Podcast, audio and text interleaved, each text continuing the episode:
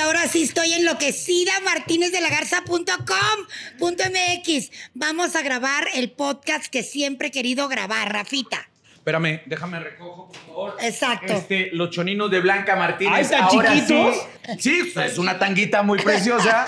Ahora sí, están literal en el piso los choninos de Blanca Martínez. ¿Por qué, Héctor Navarro? Porque vamos a hablar de un personaje que ella ama, idolatra y bueno, si hubiera sido su esposo, de hombre, chicuela, yo creo que, que te consagras ahí. No, no, no. ¿No te A ver, consagras? no, no, tampoco ¿No? te vayas a esos extremos. Oye, ¿por qué no? Imagínate nada Ay, más no, qué bonita no, pareja no. hubieras hecho con Ay, estás loco. el Ya, potrillo. Este ya hizo otro, otro podcast. Alejandro Fernández, mi potri amado. No estoy, bueno. enloquecida Yo Martínez. antes- Pero además hablar- vengo en modo potrilla. Sí, mira, modo chequen, de enseñar, una vez. Miren. a ver, una vez. de una vez. Mira. No sé si se ve. Ahí está, sí, ahí Esta está. Parte playera. es- izquierda. Esta playera es de dos mundos. Este, ese disco maravilloso, Evolución y Tradición, Evolución Pop, Tradición eh, Grupero, todos los temas del señor Joan Sebastián. Y bueno, pues la porto con mucho Con placer. mucho orgullo. mucho- Con mucho orgullo. placer, placer. De- Es un orgasmo traer esta camiseta. De adentrarnos en el tema musical del señor Alejandro Fernández, desde la nube viajera y todas estas Uy. historias musicales, yo quisiera saber, Blanca, ¿de dónde sale tu, dónde pierdes el mode de periodista, de responsabilidad, hasta convertirte en la fan número uno de, de No, Alejandro no, no. Fernández? A ver, Es que nunca se pierde. No, primero te quiero comentar que aunque no todo el mundo lo reconozca, todos los que nos dedicamos a esto tenemos eh, un ídolo o una ídola, ¿no? Eh, algunos no lo reconocen, pero el que yo lo admire y lo quiera tanto, pues, se debe a una relación ya de amistad que Así tengo con es. él de mucho tiempo, pero nunca pierdo la objetividad. Exacto. Simplemente, aunque Alejandro ha tenido momentos muy desafortunados, no me centro en ellos. ¿Por qué? No porque lo quiera mucho y sea su fan, sino, y lo quiero dejar muy claro, sino porque creo que sigue pesando más el talento y todo lo que ha logrado Alejandro Fernández. Y casualmente, el día de hoy, un día como hoy, hace 29 años, salió el primer disco de Alejandro Fernández. No es cierto, ¿en y lo posteó él Wow. hoy en su Instagram y se llamaba el disco Alejandro Fernández.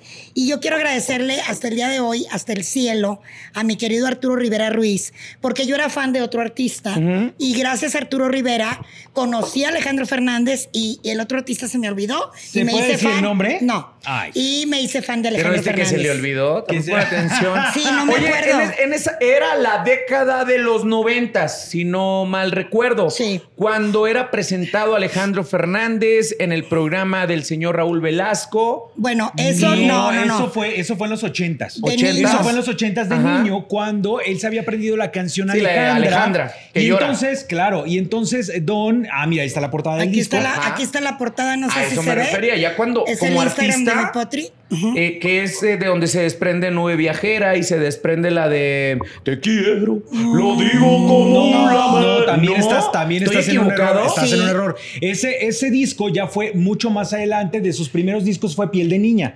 Fue de Exacto. Piel de Niña. tienes Fue, fue de sus razón. primeros Y la materiales mitad que me faltaba, ¿no? Y la, la mitad que me faltaba fue el siguiente disco. Ah, ok. Pero Piel de Niña fue el primer disco que es donde él sale como en un tronco con los brazos así y se le ve Un mucho sombrerito de pluma. Un sombrerito. Ahora, Ujú. Recordemos que después de lo de la llorada con Alejandra, Así con es. Raúl Velasco, siendo niño, eh, grabó un dueto con su papá Así en es. un disco de su papá. Y ahí es donde la disquera dice, oye, este Canta chamaco canta chamaco. cabrón. Ahora, esto- Entonces ya lo firman como, ¿no? Pero él tenía ya su carrera de arquitectura. A, eh, a eso iba yo. O sea, creo que independientemente de tener un papá con eh, una, pues un reconocimiento tan grande como lo que, eh, como lo es el señor Vicente Fernández, él tenía un peso importante porque obviamente los ojos estaban puestos también en los hijos, en la descendencia del señor Vicente Fernández para ver quiénes iban a empezar a destacar en el ámbito musical. Ya digo, recordemos que hacían sus pininos en algún par de películas que, que hacía don Vicente Fernández, pero eh, la esposa de don Vicente, doña Cuquita, pues también los orilló a estudiar una carrera y eso fue lo que sucedió con Alejandro. Alejandro empieza a estudiar la, la carrera de arquitectura, que es en donde conoce a América Guinart. Así es. Si no me equivoco. Bueno, se conocen desde niños porque las familias son amigas. Ajá, así es. Recordemos que el papá de América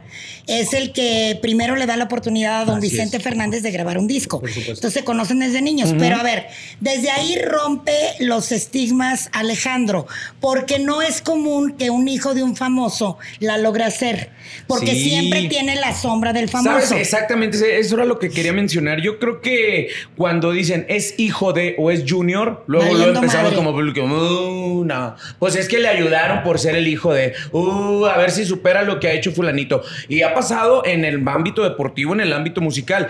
Y en, esa, en ese momento, pues sí se especulaba mucho porque Vicente Fernández, pues es el, es el ídolo del pueblo, tenemos Es que decirlo, la ¿no? canción ranchera. Y cuando lo presentan, pues bueno, yo me acuerdo que lo que chirinoleaban ahí las señoras era de que, ay, es que está bien guapote, porque siempre ha sido un vato Muy bien, guapo. bien viril, bien masculino. Pero decían, pero no, nunca va a cantar igual que el papá. Y toma la barbón. O sea, pasa el tiempo. Y además no canta igual que el papá. No, o sea, eh, tiene un no, estilo. no, Y aparte ha logrado cosas que lo digo con todo respeto y además estoy segura que don Vicente está muy orgulloso de él porque Alejandro logró hacer un dueto con Plácido Domingo Sí. en un disco especial El que de los tenores el de Viena y con los tres tenores en Monterrey que además fíjate qué suerte con Claro, los tres la anécdota, ¿no? iba a cantar un pedacito. Se enferma uno de los tres tenores y lo meten a Alejandro Fernández. ¿Qué le entras aquí, a cantar Alex? la parte del que se enfermó. Imagínate nada más, o sea, esa voz de tenor, no, de- tiene de una soprano voz extraordinaria. Fíjate que también es de los pocos artistas que incluso hasta el mismísimo maestro Juan Gabriel batalló para pisar el Palacio de las Bellas Artes, ¿no? Exacto. Y un- eso lo tengo que decir, uno de mis discos favoritos de las ediciones especiales que yo compré, y digo que yo compré porque ustedes están diciendo, pues la música, claro que se compra, sí, pero es muy normal que cuando hay promoción de las disqueras te hacen llegar los discos ediciones especiales, pero ese disco yo lo tenía que ir a comprar porque para mí es una joya musical. Es el de Alejandro. Fernández eh, en el Palacio de las Bellas Artes. ¿eh? Por supuesto. Fíjate. Y también lo que ha hecho en España, en Claro. recintos importantísimos en España, mi respeto. En, en España es todo un ídolo, Alejandro Fernández. Es todo O sea, un ídolo en Colombia, en Venezuela, en Argentina, en muchísimos Se lugares. los la echó la verdad. A todos los españoles con este, eh, este tomar la música mexicana, llevarla con ellos, pero también regalarles versiones como Granada, Granada. por ejemplo, Sí. No, que Granada, ha sido uno de los temas va, bárbaros de Alejandro. Pero ahí yo tengo que mencionar también a Ana María Sevilla, que tengo el placer de conocerla personalmente. ¿Por qué la menciono? Ella es la presidenta del club de fans, si tú supieras España, de Alejandro Fernández, que tiene 26 años de existir. Y esa muchacha... Imagínate, una fan, como si, haz- mira, chinita me puse. Haz de cuenta que trabajara para Alejandro Fernández, lo cual no es así. Ella iba de, hacía más labor ella que la disquera, ¿Qué que en ese tiempo era Sony. Sony España, ella iba radio por radio con el disco de Alejandro Fernández y publicaba con su, con- allá dicen ordenador, Ordenador. con su Con ordenador de ordenador. escritorio de aquellos años, una revista quincenal en blanco y negro donde contaba quién era Alejandro Fernández. Oye, yo Entonces, siempre- ella es parte No, por de lo que hoy día es en España. Siempre me he preguntado y siempre he dicho, ¿qué pedo con los clubs de fans, pichi? Gente sin oficio, ¿no? O sea, pinche No, gente sin hacer. tiene ya. unos Pero realmente fans. cuando sabes cuál es el trabajo del club de fans, pues te das cuenta por qué es la palabra fans. Porque trabajan como horario de oficina, con programación, cómo se va programando todo esto. Y cabe mencionar este ejemplo que está diciendo Blanca, ¿no? Y no obstante con eso, pues bueno, Alejandro logra posesionarse dentro de una muy buen géneros. ranking, muy, muy buen ranking dentro de la música regional mexicana.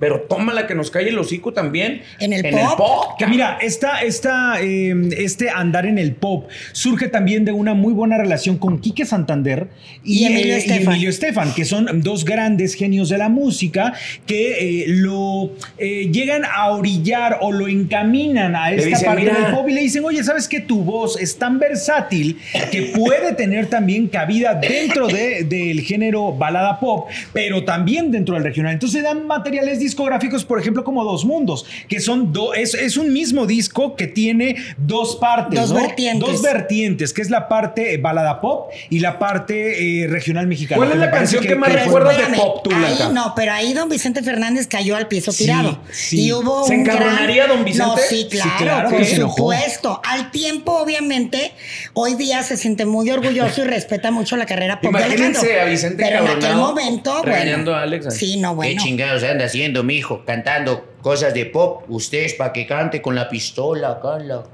en, en el cuadril. Pero ahora sí que les cayó la boca a todo el mundo. Completamente. Y aparte sus shows eran maravillosos porque cuando cantaba pop salía vestido con lo último de la moda masculina, vestuarios espectaculares y luego obviamente cuando sale con el traje de charro, que casi siempre sale como de abajo, bueno, te mueres. Bueno, eh, espera, que él fue el de los primeros cantantes que utilizó un traje de charro en De cuero. piel. Exacto. En piel, Bueno, exacto. sí. En piel, ¿no? En- En en- cinta Que esa sí era Imagínate piel, no, nada no como ahora que el pinche vinil. O sea, el vinil que le sube y es un pedo quitarse Ay, ¿tú el crees que, la piel del cuero no? El cuero no. Te, te- te coses. Sí, claro. Entonces, Sí. él se avienta todo un concierto con su traje de charro de cuero. O sea, está. Ahora está sí que encuerado, ¿no? Ahora sí que Ay, encuerado. me Alejandro encanta, encuerado. me encanta. Pero aparte ahorita está presentando un disco, me encanta porque el disco se llama Hecho en México y es una versión deluxe, o sea, es una versión de lujo donde, por ejemplo, ahorita está promocionando un tema que ahorita les voy a contar la anécdota porque es muy buena, el tema No lo beses. De los Río Roma. De los Río Roma. Este tema no fue sencillo en el disco original donde sale versión pop. Que si no me volví loca es el que el de aquí, el de Dos Mundos. Si no me volví loca viene en evolución. Esa canción de No lo beses. No estoy muy segura. A ver, te Pero investigo. El punto es que no la programan como sencillo y se mete sola la canción. O sea, la canción se cuela y él se da cuenta en los conciertos. ¿Cómo hay esas historias, no? Donde muchas veces las recomendaciones de los expertos, de las disqueras, los que ya tienen mucho tiempo programando música, les dicen, no, bueno, no, no, esta rola Busca no, no, no, sí, no es justo. No es programable, es como de relleno y todo este pedo. Y como dices, o sea, la misma gente lo empieza a pedir y como cuchillo en mantequilla. Fíjate, yo había pensado eh, que no había entrado como sencillo porque era también tema en ese momento interpretado por, por los hermanos Roma, ¿no? Por los hermanos Yosel y Raúl. ¿No? Yo no sé si ellos hicieron alguna sí la versión. cantaron y yo sí la escuché con ellos. Entonces yo dije, yo igual no. ellos como compositores le han de dicho a mi Alex, mi Alex, pues sí, pero no la metas como sencillo, deja que nos pegue a nosotros. Y pues no. O, a lo mejor no la metieron por eso, porque ya la había cantado otro artista. Seguramente. Pero se coló sola, ¿eh? sí, y ahora en este disco está la versión mariachi, que Pues es ahí está, está en Dos Mundos eh, de 2009, esta canción de, de No lo beses. Qué bueno que tengan la oportunidad de rescatarla y de hacerla seguramente un éxito como está, está haciendo hasta este momento con este material discográfico de hecho en México. Así es, y ahí en este material hecho en México es donde viene el dueto memorable con Calibre 50, el tema de Chingonón. excepciones de Del Muñoz, Chingonón. el dueto con mi amadísima Mon Laferte, que también no tiene abuela. Y con el Natanael. Y con Natanael Cano también, que me encanta. Y bueno, me estoy acordando ahorita que hablabas de las fans. Son muy pocos los artistas que retribuyen a las fans este apoyo. Alejandro Fernández siempre ha tenido atenciones personalizadas con las fanáticas de todo el mundo. Y quiero recordar un evento que hizo en Tequila, Jalisco. Nos voló a miles de personas. Obviamente yo fui como periodista a cubrirlo, pero estaban ahí fans que habían ganado una dinámica de Venezuela, de España, de Colombia, de México, de miles de lugares. De la todas con el todo pagado. Y Alejandro se aventó también, hizo un libro. Un libro carísimo, ¿eh? De pastas gruesas de este tamaño. Espectacular el papel, por eso sé que es carísimo, porque sé lo que cuesta imprimir y, y hacer un- una cantidad de estos libros para regalar. Y en ese libro venimos todos los que estamos ahí. Tómalo. No hay nadie que no saliera en ese libro. Nombre por Dime nombre. quién haces. No, bueno, nadie. nada, absolutamente nadie. Y tú andas batallando por una pinche fotocopia blanco y negro, ¿ya ves? ¿Ya ves? Ay, qué cosas, ¿no? O sea, así es la gente. Y este cabrón, y digo cabrón con todo respeto porque es un excelente anfitrión. Eh, Muy bueno. La casa de Vallarta en, en la Ribera Nayarita, no, impresionante. Eh, y él se encarga de recibir a todos los invitados. Entonces... No, no me extraña ese gran detalle que haya tenido, además de volarlos. Imagínate para cada fanático de Alejandro Fernández a nivel mundial, no nada más en habla hispana, ¿no? Porque también en Francia su música es muy bien recibida, Así en es. Alemania, este también. O sea, ser parte de, ese libro que, que él, que él con, con ese detalle lo- los, los recuerda, ¿no? Otra cosa que me encanta de él, perdón que te interrumpa, Sí, él es arquitecto, entonces él se involucra, y esto no lo sabe mucha gente, él se involucra en todo lo que tiene que ver con sus presentaciones. No, pero a ver, no hablo de que, a ver, ¿en qué lugar vamos a ir? No, no, no. Hablo de la producción, de lo que es las pantallas, la iluminación, la escenografía, el equipo de sonido, de luces. Él se involucra en todo el numerito. Por eso habrán visto en ocasiones que lo han tomado cuando se enoja porque hay fallas de sonido y le está haciendo señas al ingeniero y bla, bla, bla. Pero qué porque diferencia, él ¿no? tiene todo y siempre hace su sound check y prueba todo el numerito y le encanta realzar a México y sus tradiciones en estas producciones. Creo que por eso Alejandro hoy es considerado como un gran estandarte de la música mexicana a nivel internacional. Y es un hombre que ha logrado esta carrera de, de diversificarla de algún modo que se puede dar el lujo de hacer lo que quiera. O sea, en el aspecto musical hace lo que quiera y lo hace muy bien. O sea, bien lo decían ahorita, este, este, esta fusión que hace con Natanael Cano, que Natanael trae otro tipo de, de fusión musical, los corridos tumbados, y que involucre de uno u otro modo a Alejandro Fernández en un proyecto como este y él también vea que esto es parte de las tendencias musicales y que se suba al mismo barco, eso habla muy bien de él. A mí me encanta eso. Que esa canción, o sea, uno está acostumbrado a escuchar el timbre de voz de Natanael, ¿no? Que parece, van a ser, que le están dando toques eléctricos, van a ser directo. Y de repente entra Alejandro con su tesitura vocal y cambia totalmente el contexto de la canción. Pero esto también habla, creo, de la grandeza y de la humildad que tiene Alejandro Fernández, ¿no? Porque él pudo haber cambiado totalmente esa canción, hacerla muy, muy, muy, de él, pero iba a romper con la esencia de, la composición de, Na- de Natanael o la interpretación de Natanael, ¿no? Lo mismo pasa con la canción de calibre 50, ¿no? Creo que el señor Eden ya tiene toda la autoridad eh, para hacer y deshacer con sus canciones, pero el mismo Eden te, te platica, o sea, cuando recibe la llamada para eh, ser invitado al rancho Los Tres Potrillos, donde en ese momento la reunión se iba a dar en situaciones muy drásticas de COVID, ¿no? Y que los acercamientos eran casi imposibles, estuvieron en cuarentena, les hacen las pruebas y, y cuando lo recibe Alejandro dice, hasta que ya no lo vi frente a frente, me di cuenta del monstruo con el que iba a trabajar, ¿no? Y con la humildad que le dice, no, maestro, usted dígame esto y lo otro, y salió otra joya de canción. Y ¿no? ahí Eden me contó, porque Eden me platicó en una bohemia que hicimos, que su sueño era que le grabara Alejandro Fernández. Pues, y ¿quién no, no? solamente le grabó, sino que le cantaron a dueto. Y también le grabó a Alex Hijo. Ahora, él me contó que no se esperaba el tipo de persona que es Alejandro. Y para, para allá voy.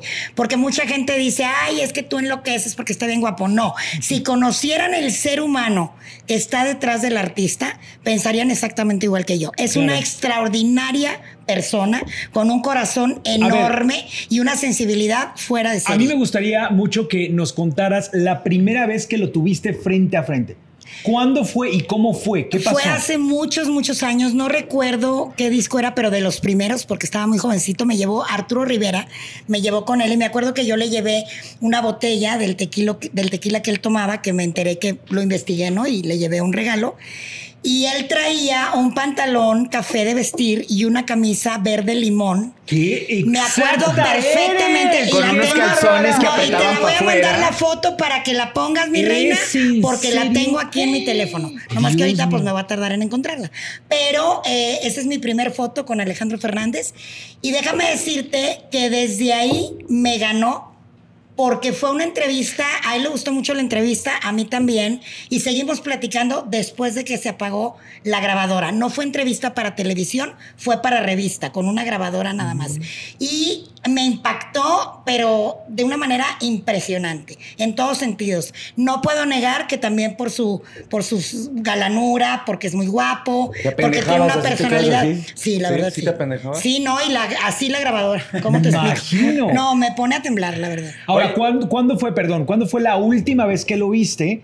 Porque obviamente hay una, una diferencia abismal. Hoy por hoy, digo, de- La evidentemente última por vez que lo vi en persona fue en Mexicali, en el palenque de Mexicali. Él me invitó, primera fila. Bueno, no era palenque, era un- una esplanada, que fue donde ahí sacaron lo de que si la coca, que si la Ah, madre. wow. Y me dio muchísimo coraje porque yo estuve ahí. Y yo me fui con él después del numerito. Ah. Entonces yo sé que no es cierto. Oye, hablando de Mexicali, ¿no envidias a Net Kuburu, nuestra compañera de Venga la Alegría, que, No. que acaba de tenerlo aquí enfrentito, enseguidita de él le invitó a Rancho Tres Potrillos? La adoro, ¿Eh? la adoro a mi Anet, no me da envidia, porque además los tiempos de Dios son perfectos. Yo he entrevistado a Alejandro miles de veces y cuando me toque será el tiempo adecuado. Y el uno nunca correcto. sabe. Y uno nunca sabe en la vida cuando Y puede. haciendo y confirmando correcto. un poquito más de lo que habías dicho, de lo que dijo Eden de Calibre, que te había confirmado, otro de los que opinan lo mismo, y, y porque tengo la dicha de platicar con él y, y no se la creía, era el gallo Elizalde, ¿no? El Pacorro. Súper amigos. Paco, o sea, cuando, cuando le hablaron a, a Francisco y le dijeron, oye, Alejandro está interesado en alguno de tus temas,